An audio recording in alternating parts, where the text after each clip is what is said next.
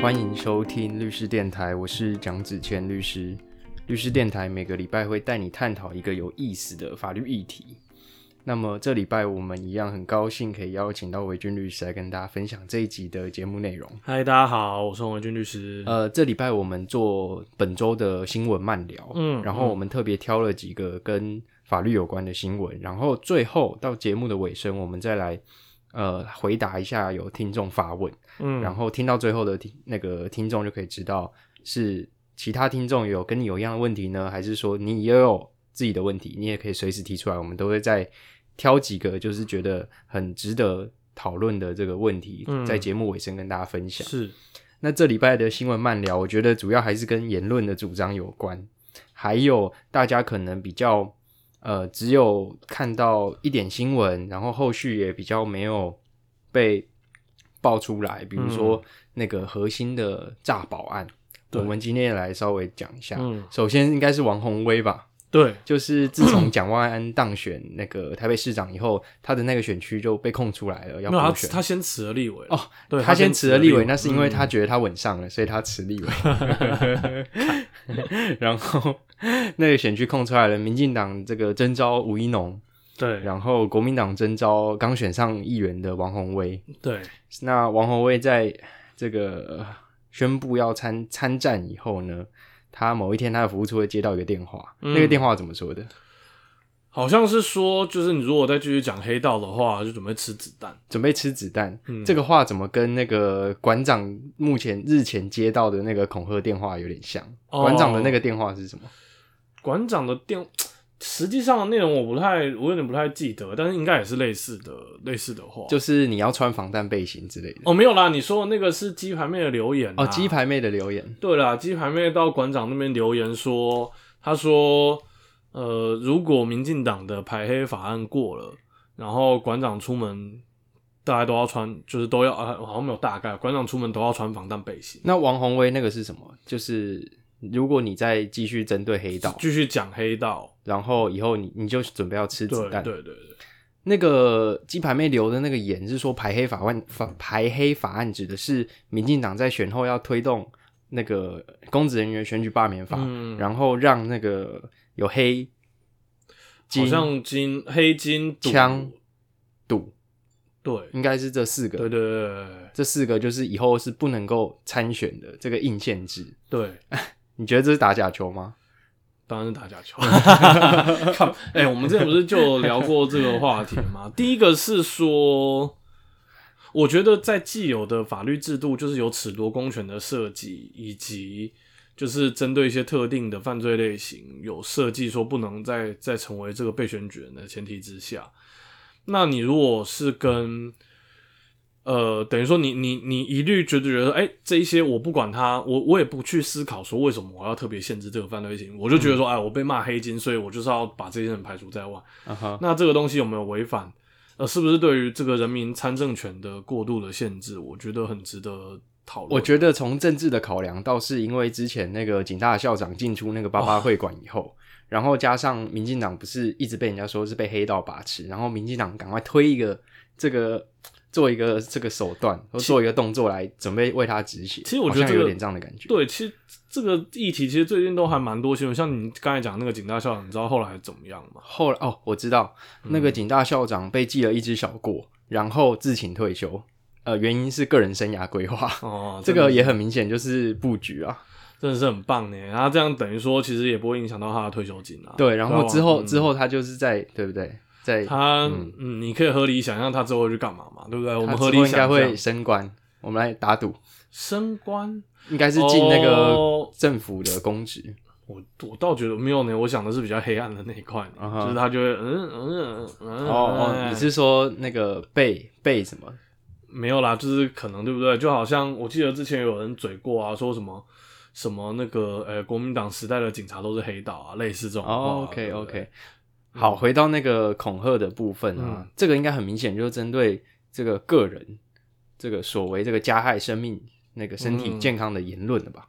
对，其实通常我们在讲恐吓的时候，我们会比较讲的一个概念叫做现实恶害，对不对？就是现在这个时间点对你的这个生命、身体、自由、财产，你会产生恐惧的这样子的危害，我们才会比较认定成它是所谓的呃恐吓。那所以其实像比如说你准备吃子弹，这个当然是当然是啦，对，因为吃子弹本质上就是你准备要被枪击。对对对对对对。那可是你如果反过来说，你对照一下鸡排面那个，可能我觉得就有一点点。呃，我我自己会比较认为说，可能没有到恐吓。你说穿防弹背心吗？对，我觉得很明显是恐吓啊！你觉得很明显是恐吓？我觉得是啊。可是他设计了一个，他设计了一个一个条件啊，他可能只是说，哦，我只是要表达关心你，对不对？如果说我是他的律师，我一定会说，我只是表达关心你，因为我觉得就是你推动这个太你好认真，然后你可能会因为这样就是招致一些，你很适合当鸡排妹的律师。我不要。鸡排妹的前一个律师现在已经快要被拔牌了，是我们的王王启任大律师。他好像被 被检察官好像建议要判他七年以上。对对对，他就是跟诈骗集团一起去仙人跳那个那个嫖客。对，我再次强调，真的是。乐色，对，真的，真的，我真的是觉得你就是败坏我们那个 律师已经够那个，已经够，已经够黑了，对，已经够黑了，对不对？然后动不动还有那种司法官退下跟我们抢生意，然后你现在就是那个，对不对？不过我觉得，哎，个人经验上是对不对？我们没有针对特定的，但是个人经验上，司法官退下来律师有时候玩很玩更大。对不对？玩很大，玩更大。我们是针对那个不特定的人，对不特定的，也没有说谁，也没有这个诽谤的这个。对，我们没有，我们没有在说谁，对不对？如有对，请大家不要讲到这个。就之前陈怡说那个替代役都是都是什么草莓兵还是什么都是乐色什么的，然后就被人家搞，然后结果后来不起诉，因为替代役是那个不特定的人。对啦，因为这个其实就可以稍微讲一下，就是说像你一般诽谤。就是呃，之前我们处理过，像那个罗志强被谢长廷告的时候，对对，像因为罗志强的发文里面也有讲到，就是等于说民进党的人怎么样怎么样，然后谢长廷也觉得那个是在说他。那其实那个时候我们的讲法还是说，我们针对的是不特不特定的民进党，对对啊，不是在讲这个，有部分是在讲特定人，能不能够特定参我们上礼拜的那一集杨俊案有对韦俊。律师有做很详尽的分析。那回到我们说的恐吓，就是你要说他要有实际的恶害通知。所以呢，我问一个问题，虽然我已经知道答案，但是我们让听众发普一下，就是说，假设我跟你说，我诅咒你被天打雷劈，那你觉得这个是恐吓吗？就不是啊。那原因是什么？因为他是不是因为我要能够控制这件事？哎，对对对，就是 因为因为基本上就是就是。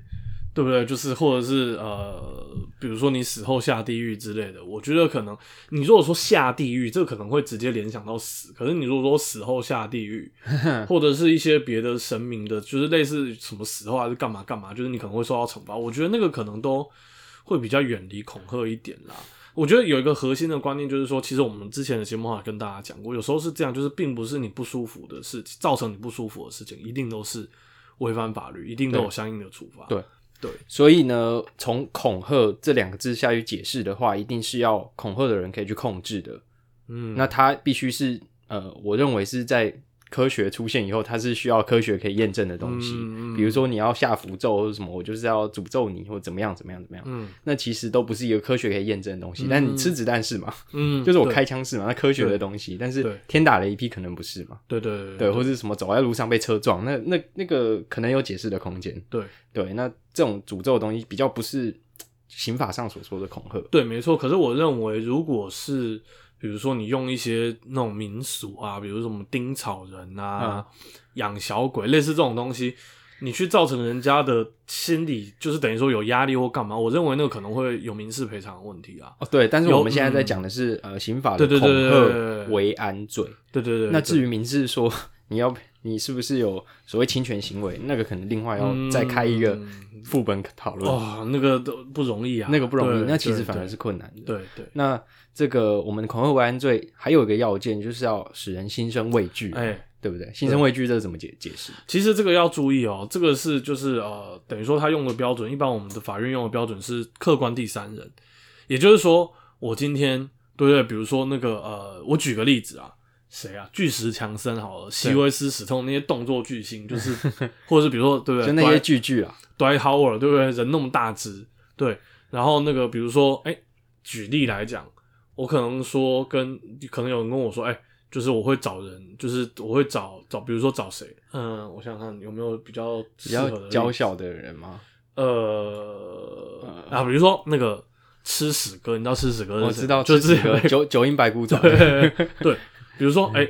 我可能就是有人跟我说，哎，我会找吃屎哥来对付你，哎，我可能很害怕，对不对？可是如果是馆长啊、都还好那种，可能就那什么咖小，嗯，对不对？哎，没有了，我们不是贬低吃屎哥的意思，对，澄清一下，只是说我们单纯描述的是身材的差异，对，身材的差异。吃屎哥跟我的身材可能，呃，他可能比我瘦一点啊，但是对我，可是他还是可能造成我的危险啊。嗯，那我所要强调的是说，就是如果有人比较大胆。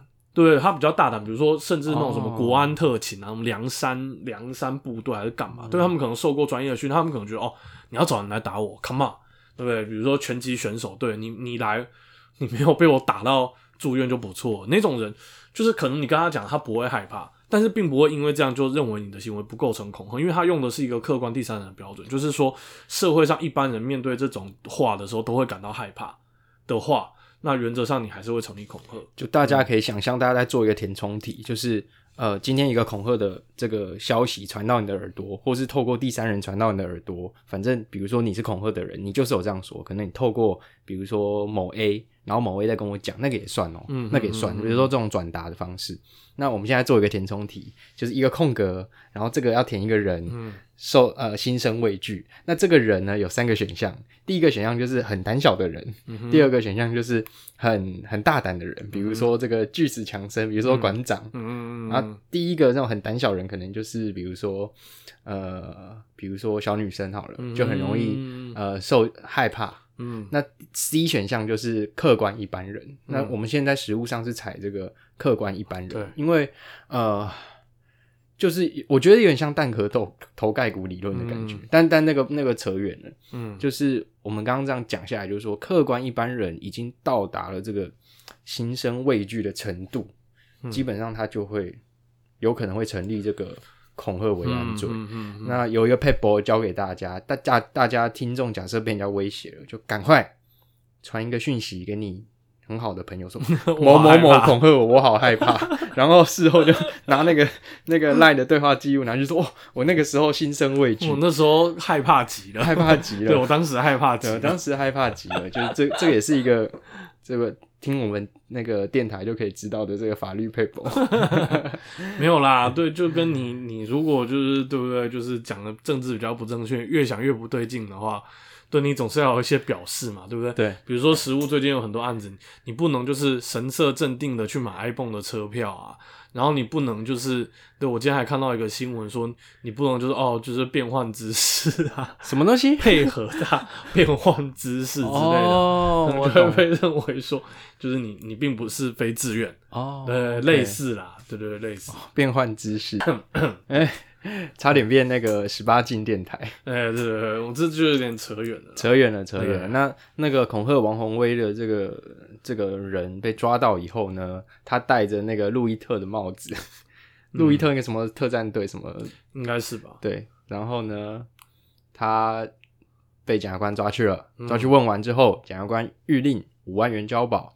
然后呢，折付给他的太太。嗯，那最后结果是怎么样？其实蛮有趣的，是因为太太来说，太太还没有钱。他说他他说他身上只有三千块。对，然后所以就是检察官后来就，哎，等一下，我先问一个问题：假设检察官命命这个预令这个被告五万元交保，那被告筹不出钱来的时候，这个时候有检察官会有哪几种做法？我们现在很像在玩那个那个那个叫什么？RPG 游戏，然后你现在遇到多支线选项，对对对对，呃，你就要遇到一个 NPC，然后他跟你说，我身上没有钱，然后你要五万块交保，没有钱，你就先压我吧。那这这个时候检察官有什么做法？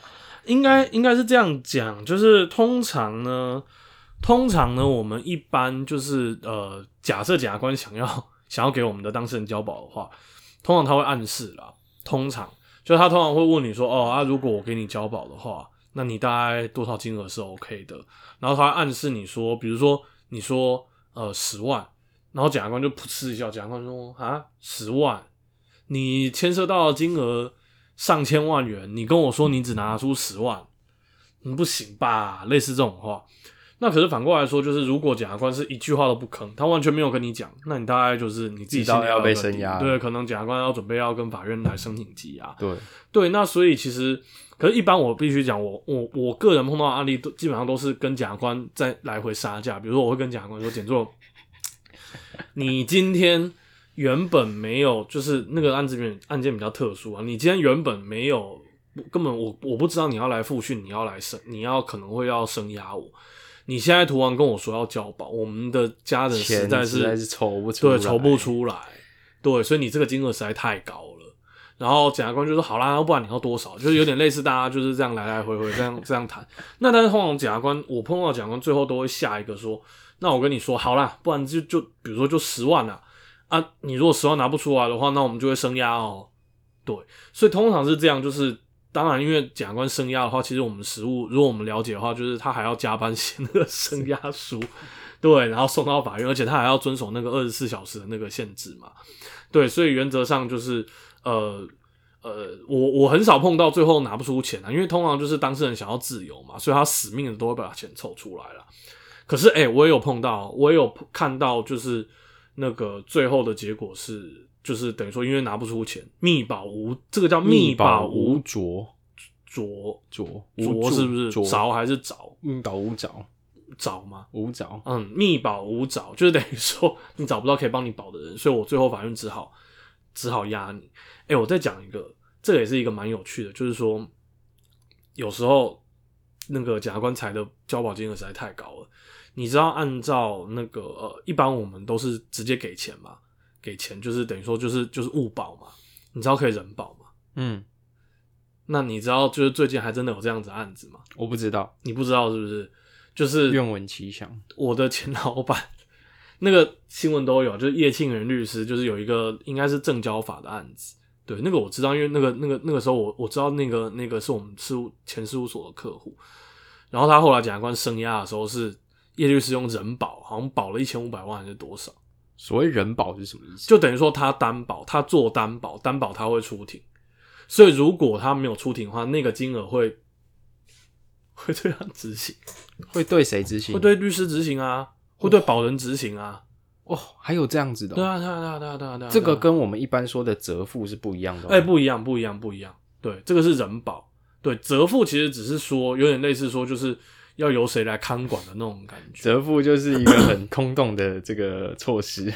哎，对，等于没有。好，反正就是帮大家整理一下，就是听众如果听到这边会有点头昏脑胀的话，帮大家整理一下，就是呃，我们在这个侦查庭的时候，检察官开完啊，他有几个选择，第一个就是命你交保，第二个他直接写声押书，写声押书就是我们就到羁押庭去见了，去处理了。但是呢，我们刚刚说画帕拉 Ken 的那种状况啊。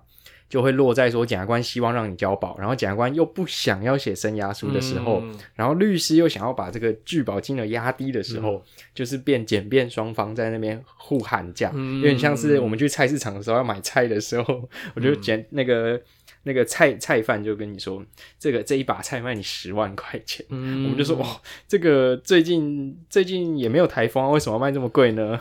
然后这个你怎么那么突然就涨价呢？你也没有给我时间去。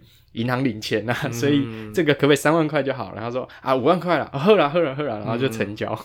所以这个是我们侦查侦查庭的时候，我们在画帕拉 Ken 在互相 bargain 那个拒保金额的时候的这个方法。嗯，那检察官有他的压力，检察官压力就是如果密保无着，你刚刚说就是找找找不到 找不到人来办交保的话，检察官就不得已他就要写声押书。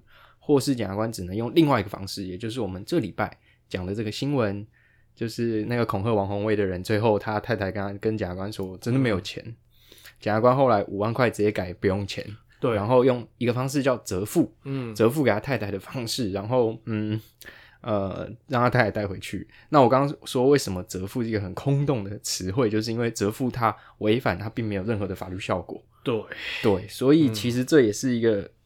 有点像是呃混淆一般大众，觉得说啊折付就是怎么样怎么样，所以我每次也很爱讲折付给律师，反正跟人跑的感觉，你真的会这样讲啊？我我不敢，你不敢吗？我不敢这样讲。你看我为被告的利益，对不对？因为不是因为我觉得法官会说你你跟那个被告之间是不是有什么关系？哦哦哦！哦哎，你刚刚漏讲了一个，其实除了声压，还有呃，我们讲替代处分，我通常会会讲的比较笼统。我通常在这种生家庭，我会跟检察官说，我请求给予替代处分。其实还有第三种最轻的，就请回啦。对，直接请回啦。对，那叫无保释回。哎，对对对。然后其实，哎，我不过我之前就有碰到一件就最近的案子，就是检察官原本跟我讲好要十万，但后来他可能觉得不想写，不不想要再再请法院下裁定了，所以他直接因为羁押期限到，他直接撤销羁押。嗯哼，对，直接让我们当事人当庭释放。哦，检察官好像有这个权利，就可以让直接直接直接闪人。哎，对对对对对对对，嗯。但是你刚刚说那个人保真的很有趣，我老实讲，这个应该很很少发很少发生，因为你当那个人保那个保人，我们说保人保人就是一个人，然后再一个呆。啊，对对 对，你的被告跑掉的是你的律师要。被国家追讨那个保证金，对，所以这个叶律师应该是跟被告有一些特殊关系，是不是？也没有啦，就是事务所很很大的客户吧。OK，对啊，对啊，对啊。那我们来讲第二第二件事情。好，第二件事情是你想要跟大家分享，就是我们呃，大家如果有当新手爸妈的人，应该都知道所谓核心、小核心，或是对，就是其他专门在做做这种孕妇接生的这种产后的服务。对。的这个诊所，我先问你，你知道诊所跟医院差在哪边吗？诊所跟医院主要，这我当然知道啊，主要就其实差在规模啦，还有能做的医疗行为其实也不一样，有一些医疗行为只有医院能做，有些医疗行为只有诊所能做啊。我的理解是，呃，我觉得这很多人不知道，哎，我那天才被人家说，才被人家就分享，就是诊所跟医院差别在于说，诊所没有那个住院病房。哦，好像是这样。呃，原原则上啦，原则上，但是你知道他们有一个表，就等于说你诊所能到什么规模，医院能到什么规模，它有一个固定的标准。哦，对对，然后等于你到多少。可能多少床，然后多少人以上，就是你要再再经过一个审核的程序等等，那个其实有点复杂。但是我们刚刚说这种核心、小核心这种，基本上都是医院规模的诊所。哎，对对，那那就是请那个新手爸爸来分享那个。我先我我我先跟你讲，我先跟你讲，就是第一个核心很贵，然后可是我听到其实是核心的，嗯，好。等于说这个评，我可以讲评价两极啦，评价两极，就是有些人觉得很好，然后比如说他们有那个所所谓的无痛无痛分娩，对，就是等于说呃，而且是类似吃所谓吃到饱，对你你知道那是什么东西吗？因为自然产的时候会很痛嘛，对不对？打那一针。几千块的那个针，呃，它是按压式的，哦哦，就等于说，如果产妇自己觉得痛的话，她就可以按，然后就会让它比较不痛。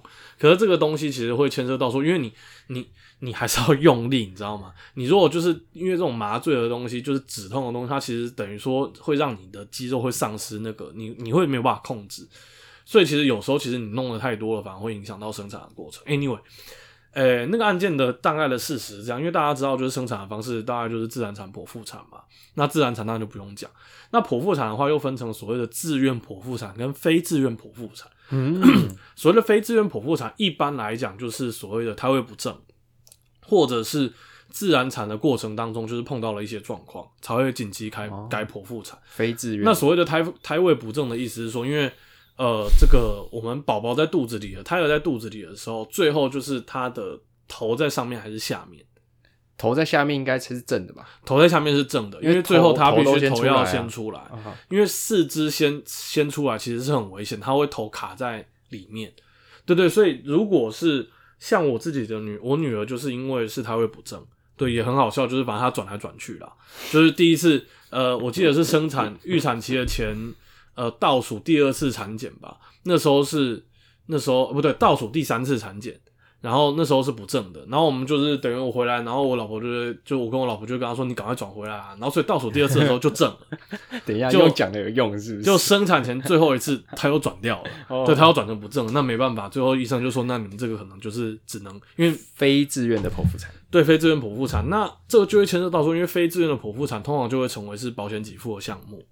对，那核心那个案件慢慢进入正题了。其实最大的问题就在于说，原本是非自，原本是自愿的剖腹产，就是产妇可能因为各种的原因，就是可能怕痛，然后可能有算命的考量，就是想要在什么时候出生。对，像我如果可以选择的话，对我也不太想要就是处女座或天蝎座的小孩，没有不好意思，对我讲一下，对，然后这种啦，就就比如说这种，然后对，嗯，大大致上就这个原因啦，然后可能就是有一些人会觉得说，就是呃。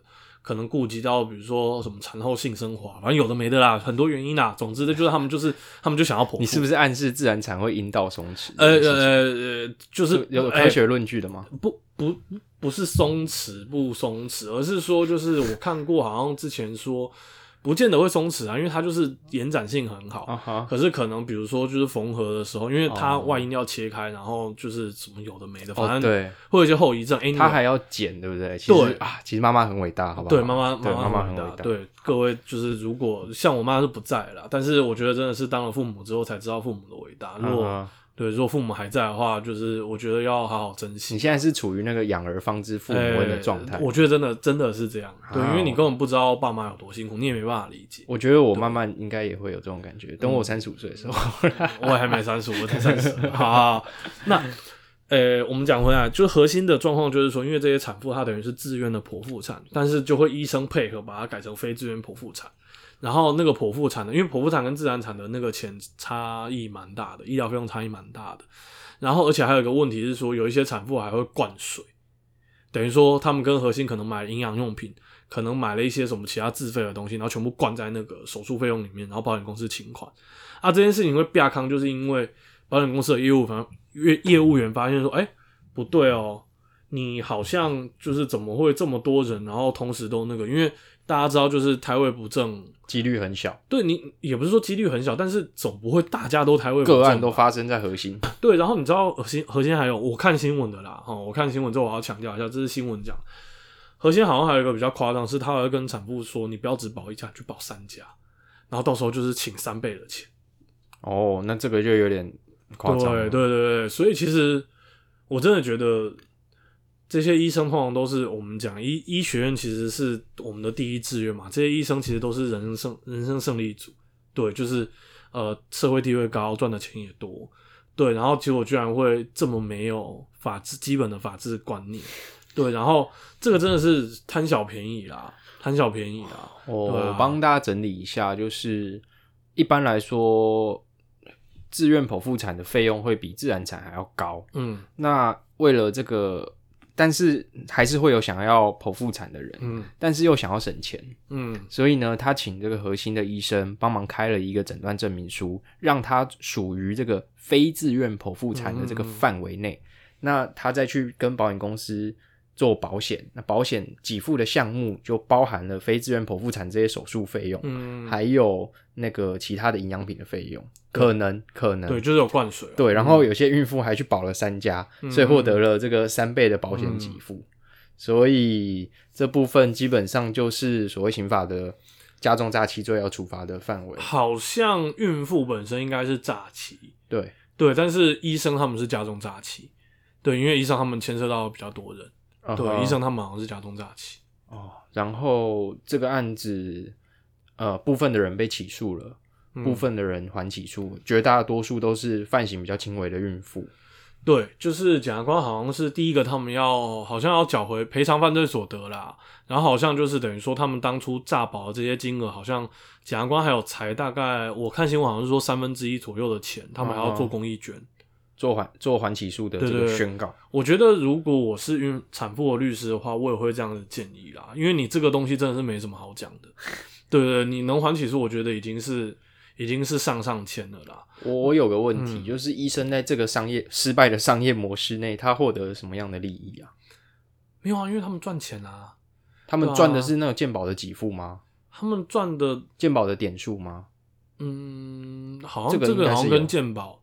哎，没有，你如果硬要说有也是有，因为大家就会来嘛，大家知道在你核心这边便宜嘛，对，对不对？还有你开假的那个啊，医生一定要伪造文书，对啊，对啊，伪造文书啊，对啊，因为都那个都不是不是他真的有这样加重诈欺的共同正犯，对啊，对啊，所以你说他得到什么利益？有没有啊？就是这些人还是要付他钱的啊。哦，然后那个孕妇间就口耳相传说，哇靠，核心还可以有这样的服务，因为你知道保险基本上是孕妇先付钱，保险再付给孕妇，你知道吗？所以其实钱的核心还是收在口袋里面啊。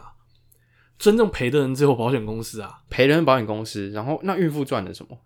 赚了没有低就降低它的成本，降低它的那个生产的成本，对啊，降低它生产。核心是赚了那个保险给付，和没没有没有保险给付是通常保险是直接我我刚才讲就是通常是孕妇先付给，像我那时候我也是先付给医院，啊保险再付给我，所以保险基本上核心赚的是孕妇的钱，核心还是在赚孕妇。很精确的来讲是这样没错，但是孕妇的钱是从保险公司来的啦。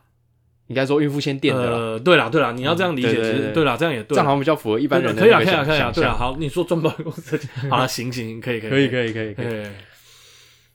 所以那个孕妇间就口耳相传说，哇，原来核心还有提供这样的服务，大家就很喜欢去核心生。哎，可是我要帮核心做一下平衡报道哦。我有看到新闻说，核心有部分医生是拒绝这样做的。哦，对他们还是有清流啦，但他们这些执行长。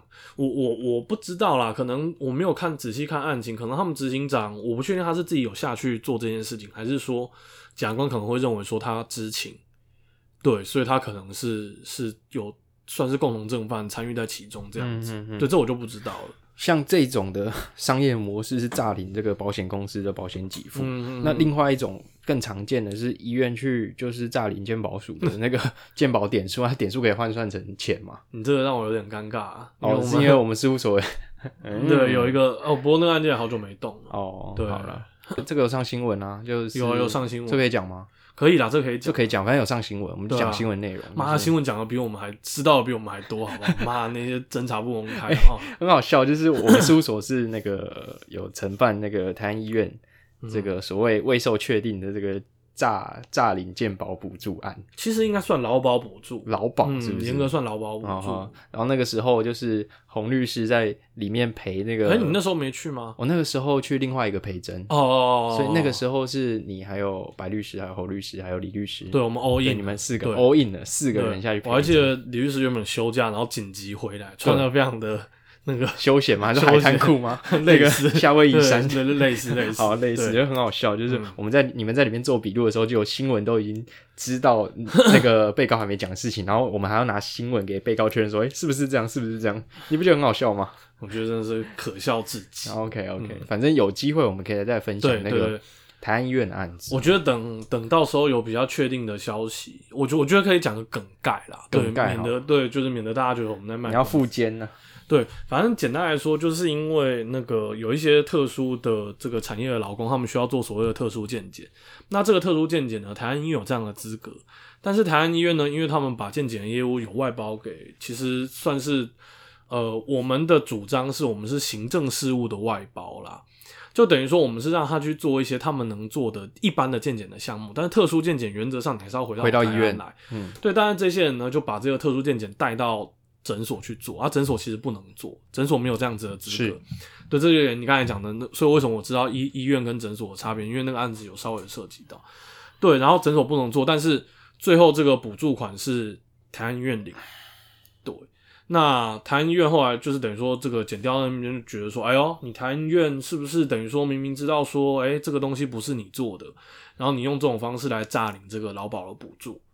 对，类类似，它整个整个的逻辑是这样。可是你要知道的是，呃，第一个，台安医院发现这件事情之后，因为我们已经先被那个呃主管机关应该是卫生局，已经先被罚过，查罚。然后我们后来也把钱都退给，就退回去给那个劳保那边了。对，因为这个是劳保补助的给付啦，我们也退回去给劳保。重点在于总金额多少，你知道吗？嗯，我记得好像一百多万吧。你不觉得这种这种法律问题，就事前可以问一下律师，然后就可以解决的事情？应该是说，我觉得很多的，我我也必须讲，很多的呃，我们碰到的案件，就是不见得都是，哎，不见得都是什么很很没有规模的公司哦，但是可能就是便宜形式，便宜形式的便宜。那念变哦，应该是变。对哦，对对，国文你的国文造纸还真造诣，对，没有我知道了，我知道你是故意，知道了，就是很好笑，没有，反正就是便宜形式啊，就等于说他们用用一些比较，可能你说是为了真的赚多少钱，可能我觉得也不见得，可能就是怕麻烦，嗯，所以他们自己会想出一个商业模型，但这个商业模型是套进去这个法律规范是套不进去，可是我要讲到这跟核心那个明显就是看起来就是要图利的那个不一样，对对对对。对，就是呃。台湾这个案子，他们想的商业模型，其实我觉得只是为了减少自己的麻烦，对，不见得。你看，哎，这有多少？台湾医院缺你这一两百万，你不要开玩笑。院长一个月就赚超过这个钱，对啊，反正真的没有。我觉得没有什么必要跟动机啦，所以我觉得这个本本来就是一个等于说他们有点类似的，我觉得是行政疏失啦，我觉得是行政，我认为是行政疏失。那你你我们也被你罚了，但但是你要把一个扣扣一个诈欺的帽子在我们头上，我觉得是有点太过了。嗯，好吧，那我们就帮大家追踪，就是跟大家分享一下说这个。新手爸妈也蛮适合这一集的那个节目，对对对，还有很爱在网络上乱留言的这个愤怒的键盘 键盘乡民。我们最后啊，我们来就是呃回答一下我们听众问题。我们听众最近蛮踊跃的，嗯，然后回答完之后，再让你讲出你想很久的 slogan。哦哦，好好好好 好。那我们的听众有一位叫陈旭生，他来留言说。我很喜欢听你们的分享，听了就停不下来，特别来找 YouTube 留言，想请问身边有修二十学分考上律师且在职业的律师吗？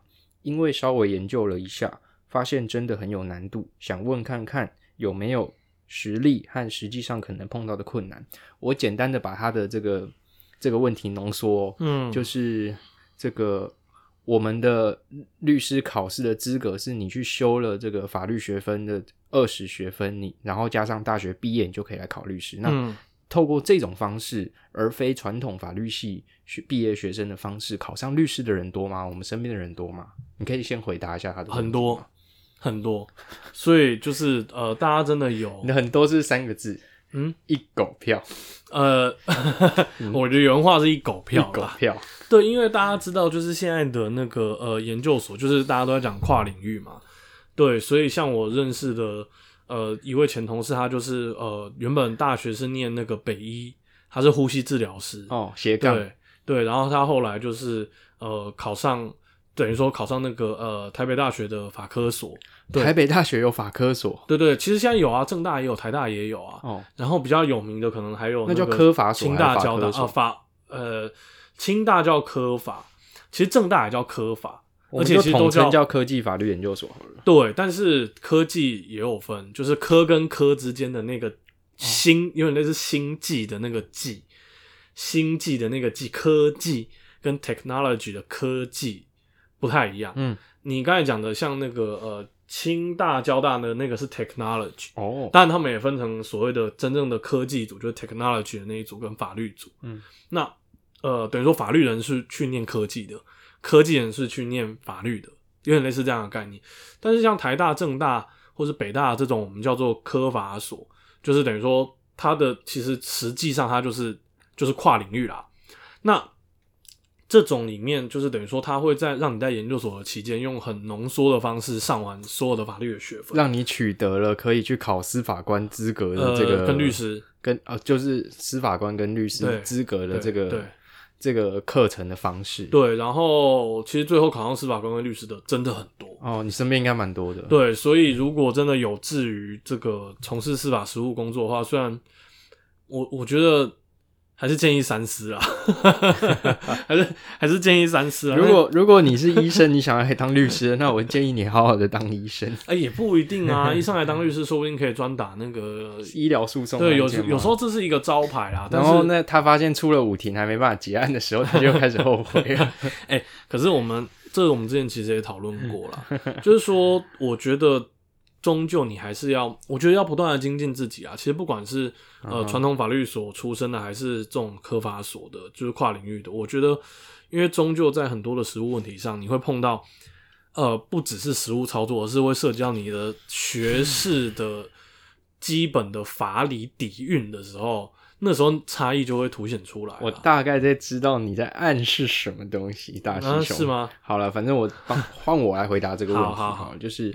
当然，身边也有人是透过科法所考上的，那绝大多数都是呃，都是还蛮愿意学习的人，不然也不会就大学读了非法律系，然后结果研究所又跑来读这个法律法律系，然后法法科所来，对不对？苦读自己 是呃对，然后结果又考上律师，那我就觉得，哎，你这个真的是蛮蛮用功的。但是呃，我必须老实说，就是回到你刚刚说，你在暗示一点，就是说。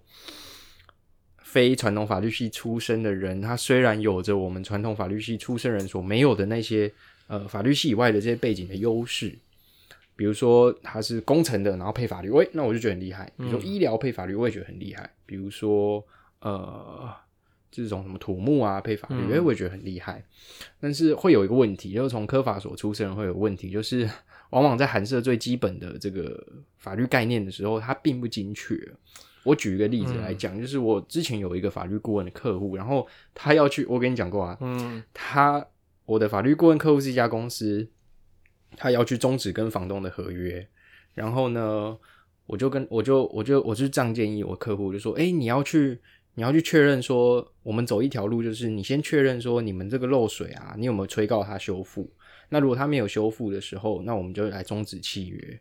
那基本上，我们我们在这个租赁啊，或是这种继续性契约的这个这个框架下，我们基本上都用终止的方式做处理。那这个对。我们来说是在。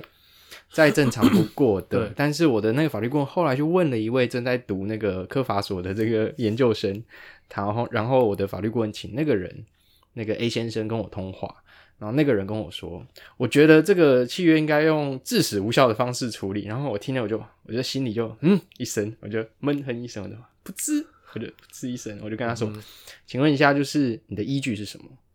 他说我的依据就是因为。他们的一楼不能做营业用，但是他却出租给我们的法律顾问做营业用。然后我就说，我知道这是你的主张啊，但你的依据是什么？然后他就讲不出来。他跟我说的是民法的一一一条。我跟他说，没有一一条是告诉你这个无效的法律效果，他并不是告诉你说因为什么什么什么什么原因，你的依据是什么，所以导致你这个无效的法律效果嘛。所以会面临一个很恐怖的事情，是他连那个构成要件跟效果都分不太清楚，然后。对于这种继续性契约，他要怎么处理？他给我的答案是应该要主张无效这件事情。我就说，那你主张无效，你你 你过去你缴的租金，还有你使用这些状况，你要怎么做回复原状？这就是一个很大的问题嘛。对，所以我自己亲身经历是说，哎，我知道这种人很努力，然后他也很斜杠，但是比较可以去注重自己的那个软肋，就是我们说阿基里斯腱，可能就是他可以去再。好好的花一点时间，然后把最基本的法律概念把它那个底打好，那我就相信这种人应该会很成功。我觉得互相互相啦，就是我们自己传统法律系出来，可能我们也要拓展一些跨领域知识。但是等于说跨领域的律师，他其实在呃法律的基础的这些素养上，当然我我也要讲，不是每个案件都会碰到啦。那呃，其实也有，我也认识很多像我刚才讲的法科所的。律师也好，司法官也好，他们其实等于说他们也很努力啦，所以他们也有把这块补齐，我觉得也是也是事实。但是就是等于说大家互相互相啦，对啊，都有各自要努力。我们的弱点应该是在于说，我们很难去跨出这种一般传统诉讼的领域，那就是要怎么跨，就是看个人造化。我觉得反而是说，可能我们会从案件当中去学习。哦，可能我们有做过工程案件，我们有做过医疗诉讼的案件，我们有做过呃，可能哪一些，比如说商业的。这个诉讼的案件，我们就知道说这个大概是在在它的商模到底是什么？对对对对对对然后或者甚至知道一些专业的知识啊，我觉得还不错啊。我有看过很多兽医的，然后去读法律系啊，他就专门做这种什么动物的这种医疗诉讼的这种损害赔偿，我觉得都好啦，就是至少有稍微回答到你的问题，然后告诉你说，哎，这种方式是可行的，但是有什么点是你要注意的？我觉得这样就很不错。那律师电台第六十六六十六集，嗯。我们有个新的口号，就跟大家分享一下。口号，我们它是一个 slogan，我们是共产党啊，口号对，不是口号。我觉得我想到的口号是这样，就是律师电台一周法律动态跟你说明白。哦，都是 I 哎，对，I 了，I 了，I 了，I 了，I I I I。你是不是不是罗志祥的粉丝？什么 I I I 是什么 I I 不玩吗？还是什么之类的？我是是这个吗？这个是郭富城哦，这是郭富城。哎，我们这世代差异，世代差异出现了。嗯，那就是谢谢听众这集的收听啊，然后也欢迎就是。想要看我们的这个颜值的话，就欢迎搜寻 YouTube 蒋子贤律师的 YouTube 频道，然后也欢迎就是留言跟我们说你的感想，还有你想要问两位律师的问题，我们都很乐意回答。对对，然后你有什么想要听的法律议题，也欢迎跟我们说。那我们律师电台，我们就下礼拜见。嗯，大家再见，拜拜。跟你说明白。哎，好好，拜拜，拜拜。So